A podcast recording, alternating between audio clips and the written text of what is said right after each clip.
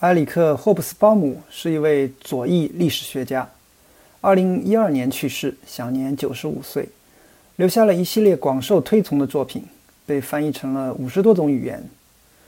他的关于1789年到1991年这一阶段历史的年代四部曲最为著名，他们是革命时代、资本时代、帝国时代和极端时代。他给现代史研究带来了一系列新的语汇，比如传统的发明、原始反叛者、17世纪的普遍危机、双重革命、漫长的19世纪以及短暂的20世纪。霍布斯鲍姆于1936年加入共产党，并在共产党中待了大约50年。他毕生致力的事业不仅没有成功。而且，共产主义承诺要从历史舞台上扫除的垃圾——种族主义和沙文主义，大有卷土重来之势。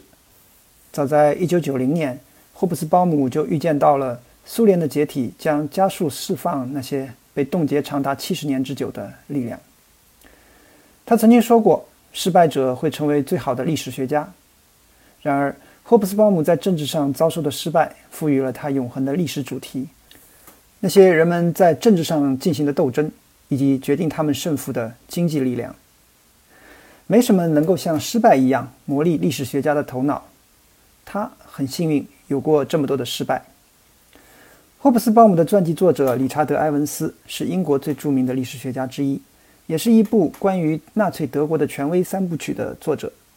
他认识霍布斯鲍姆多年了，而且他还有难得的机会。可以查阅他的公开的和私人的文档，但这其实并没有什么好处。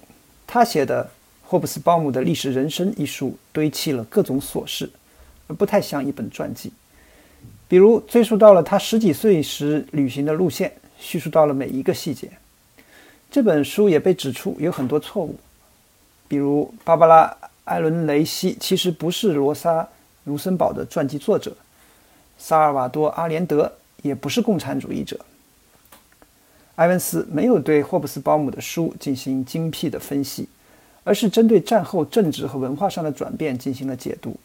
他将很多篇幅集中在合同、版税、翻译和销售的讨价还价上。这样做是有道理的。一个例子是，冷战结束后，巴黎刮起的反共风潮阻止了霍布斯鲍姆的畅销书《极端时代》进入法国翻译市场。另一个例子是，霍布斯鲍姆想要知道他的经纪人是否有可能宣传1994年出版的《极端时代》，并在互联网上发表摘录。不可避免的，埃文斯受到了霍布斯鲍姆生动活泼的回忆录《有趣的时代》所影响。这本书书名引用了一个有名的咒语：“愿你生活在有趣的时代。”霍布斯鲍姆一九一七年十月革命五个月前出生在埃及的亚历山大。两年后，他们一家搬到了维也纳，一个伟大帝国的没落首都。他的父亲在一九二九年去世，母亲于一九三一年去世。霍布斯鲍姆在十四岁成为孤儿，搬到柏林和亲戚们住在一起。经济的衰退和法西斯主义的兴起，使这个书卷气十足的青少年走向了共产主义。霍布斯鲍姆开始组织人们反对纳粹，并利用马克思主义思想进行斗争。当他十七岁时，他已经读完了《资本论》的第一卷，《哲学的贫困》、路易·波拿巴的《五月十八日》和法兰西内战。纳粹上台之后，他移居英国，在剑桥大学获得本科和研究生学位，并在伯克贝克学院获得教职之后，他在伦敦过上了体面的生活。但有趣的时代还有另外一层意料之外的含义。霍布斯鲍姆沉迷于无聊。他在一本随笔中说：“如果不是马克思，他永远不会对历史产生任何特殊的兴趣。”英国作家亚当·菲利普斯将无聊描述为一种暂停的期待状态。在这种状态下，一件事情开始了，却什么也没有真正的开始。无聊不仅仅是一种对兴奋的渴望。它还包含着对叙事的渴望，对值得世人关注的参与的渴望。马克思主义试图把政治欲望描述为一种客观实在，使人的主观意图成为一种因果力量。然而，我们从埃文斯那里得到的却是一个无聊的简历：所有的事情开始了，却什么也没有开始。这与霍布斯鲍姆所写的“公共事件是我们生活的一部分”和不仅仅是标记物的故事生活正好相反。而霍布斯鲍姆试图讲述并且希望引领这种生活。每一个马克思主义者有一种担心，就是资本主义已经发展出了一种足够的力量，使得它不再需要资本家的监管或者是革命者的取代。共产党宣言主张，在资产阶级社会，资本是独立的，是有个性的，而人不是独立的，是没有个性的。马克思一生都在极力的避开这种设想，霍布斯鲍姆也是。革命时代是霍布斯鲍姆四卷现代史的第一卷，以法国大革命和英国工业革命为开头。这两个革命引发了人类有史以来最伟大的变革。对霍布斯鲍姆来说，这场双重革命揭示了现代性的两种不同取向。首先，人们寻求通过协调一致的行动来改变世界；其次，是发生了巧合的和间接的转型，但这种转型是通过商人的选择发生的。他们唯一的信条就是在最便宜的市场上买东西，在最贵的市场上不受限制的卖东西。这就是现代性的主要特征：政治和经济。霍布斯鲍姆先谈的是工业革命，因为资本主义工业化为随后的政治事件奠定了基础。随着资本主义力量的积聚，他有可能把政治行动者推到幕后。在某种程度上，他似乎已经取得了胜利。霍布斯鲍姆写道。过去的神灵和国王在现在的商人和蒸汽机面前无能为力。改变世界的是商人和企业家，而不是政治家或将军。同时，霍布斯鲍姆还在提醒我们：工业资本主义不是凭空出现的，它的来源离不开政治。使英国实现工业化的不是企业家的聪明才智或发明家的技术诀窍，毕竟当时法国的技术更先进。在英国，最重要的是治国之道。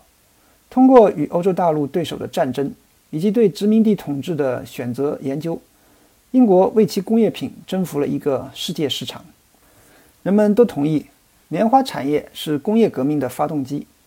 但用霍布斯鲍姆的话说，兰开希尔市场的扩张之所以成为世界历史上的里程碑，并不是商人的英雄主义或来自天才的机器，就是因为英国已经通过战争、其他地区人民的革命。和他自己的帝国统治建立起了一种垄断，并且将印度系统的去工业化的结果。相比之下，法国大革命是自亚里士多德宣布人是政治动物以来最令人生畏的政治机构声明。革命党人通过他们有目的的一致的行动，创造了一个新的世界。虽然霍布斯鲍姆详细阐述了革命的社会和经济的原因，但他还是强调思想和知识分子的重要作用。他在本系列的第二卷《资本时代》中也谈到了1848年的革命。他写道：“在一个相当一致的社会群体中，一个惊人的普遍思想共识使革命运动得到了有效的团结。君主制的崩溃可能是不可避免的，但正是理论家的行动决定了旧政权的崩溃和新政权的有效和迅速的替代。”霍布斯鲍姆描述的历史仿佛在进行一场马拉松比赛。双重革命是发令枪，有两个参赛选手，一个打着市场的旗号，遵循自然的规律；第二个打着政治的旗号，通过理性和言论制定法律。关键不在于谁能先到终点线，而在于比赛结束后谁还能站着。最初，资产阶级打着政治的旗号，与穷苦劳动者联手，把法国的君主政体改造成共和国，然后保卫共和国，反对反革命的敌人。霍布斯鲍姆写道：“他的成就是超人的。即使在拿破仑统治时期，资产阶级也愿意利用战争、法律和国家机器等政治手段来废除封建主义，并且被革命的精神冲昏了头脑。”霍布斯鲍姆认为，革命和战争是解放法国和部分欧洲农民的决定性因素，不是因为任何经济上的强迫。但那是资产阶级最后一次这么做。一八三零年之后，工人阶级的解放开始成为政治和革命活动中不可回避的话题。这导致资产阶级即使会牺牲掉自己的利益，也不愿意去进行更多的政治努力。资本时代于一八四八年开启，那时资产阶级开始彻底的非政治化。他曾经投机革命，现在则把秩序和稳定看作资本主义扩张的前提。经济给资产阶级创造了一些伟大的机会，工业家修建铁路、疏浚运河、铺设海底电报电缆，他们把世界变成了一个整体。但他们的野心有一个缺陷，对他们来说，历史和利润是一回事。创造历史有风险，盈利活动则不能接受这些风险。霍布斯鲍姆在谈到资产阶级时说：“这是他们的时代，但他们不是他的主角。”因此，无论是政党大规模罢工还是革命，政治的旗帜都被工人阶级所接过。霍布斯鲍姆作品的一个一贯的主题，不仅在这四卷书中，而且在他的许多论文中，都是把工人阶级作为政治行动者，而不是社会经济范畴来关注。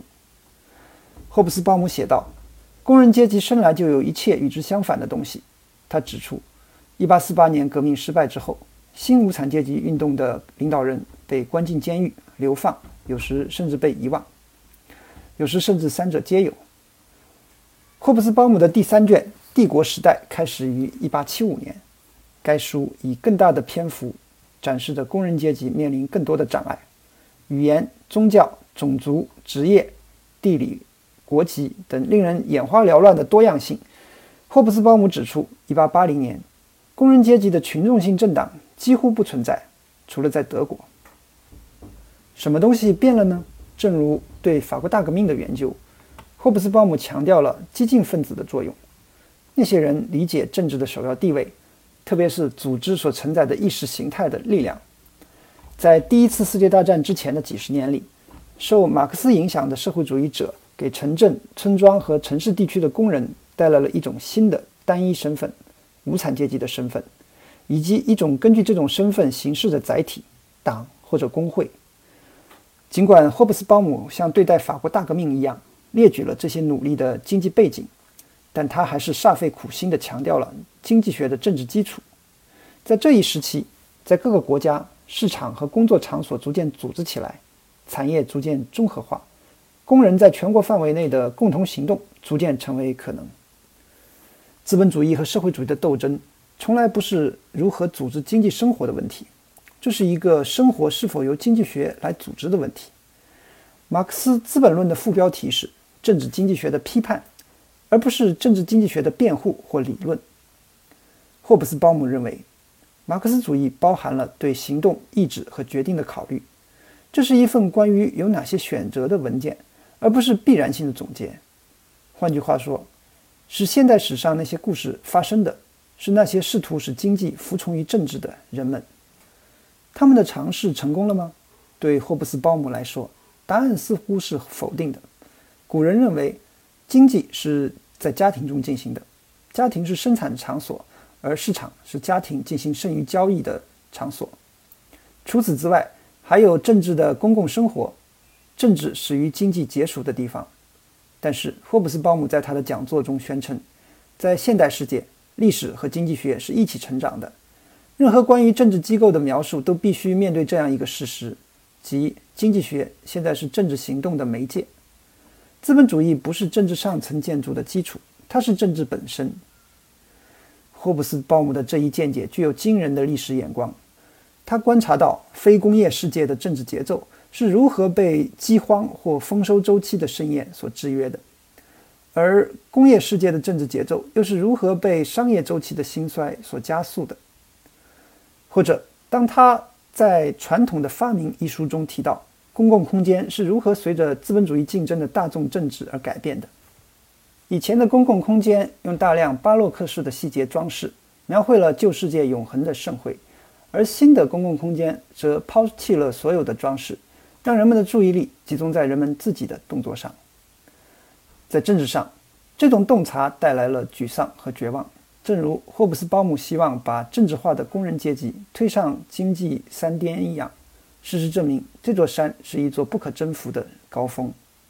他在二十世纪七十年代末说：“激进分子和社会主义者不再知道如何从旧走向新。苏联式共产主义和西方式社会民主大厦的倒塌。”不是工人阶级，而是政治家们造成的。他的四部曲中最后一卷《极端时代》讨论的就是这个阶段的故事。从废墟中出现的市场经济社会，不是民主统治的补充，而是民主统治的替代品。霍布斯鲍姆在2001年写道：“因为他否认了政治决策的必要性，市场经济社会会是任何政治的替代品。”马拉松比赛结束了，经济取得了胜利。1956年之后，苏联入侵匈牙利，赫鲁晓夫揭露了斯大林的罪行，霍布斯鲍姆的大多数历史学家都退出了共产党，霍布斯鲍姆留下来了。多年来，有人问他为什么？这个问题问的不对，他假定了霍布斯鲍姆一直以来都对党忠诚。霍布斯鲍姆在回忆录《作为共产党员》的一章中，描述了党所要求的完全的情感认同和完全的奉献的生活。然而，从未有证据说明他对党有这种奉献或者认同。从一开始，他就和党保持过长时间的距离和分歧。正如埃文斯所说。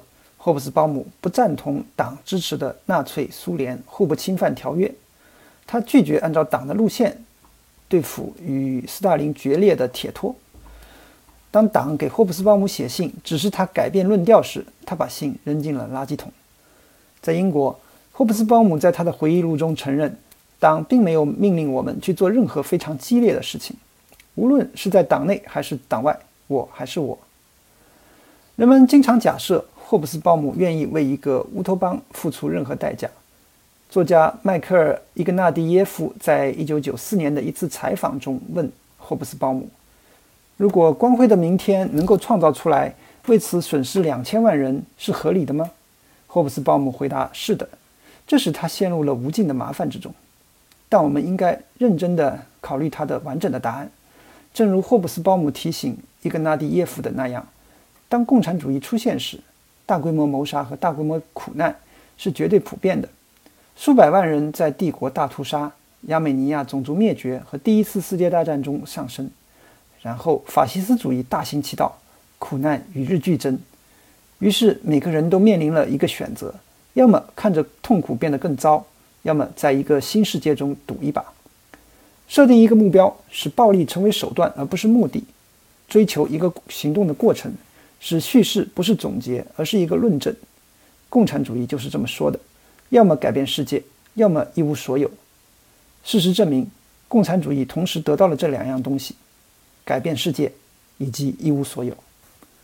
但共产党员在生活中做不到的事情，历史学家可以在书上做到。在跨越两个世纪的现代世界里，霍布斯鲍姆总结了一段极具戏剧性的历史记录。从那以后，没有历史学家能够做到这一点。尼采说：“我们的确需要历史，但我们的需求完全不同于那些知识花园中的疲乏的闲人。”尼采希望历史能为现实生活和行动的事业服务，但对霍布斯鲍姆来说恰恰相反。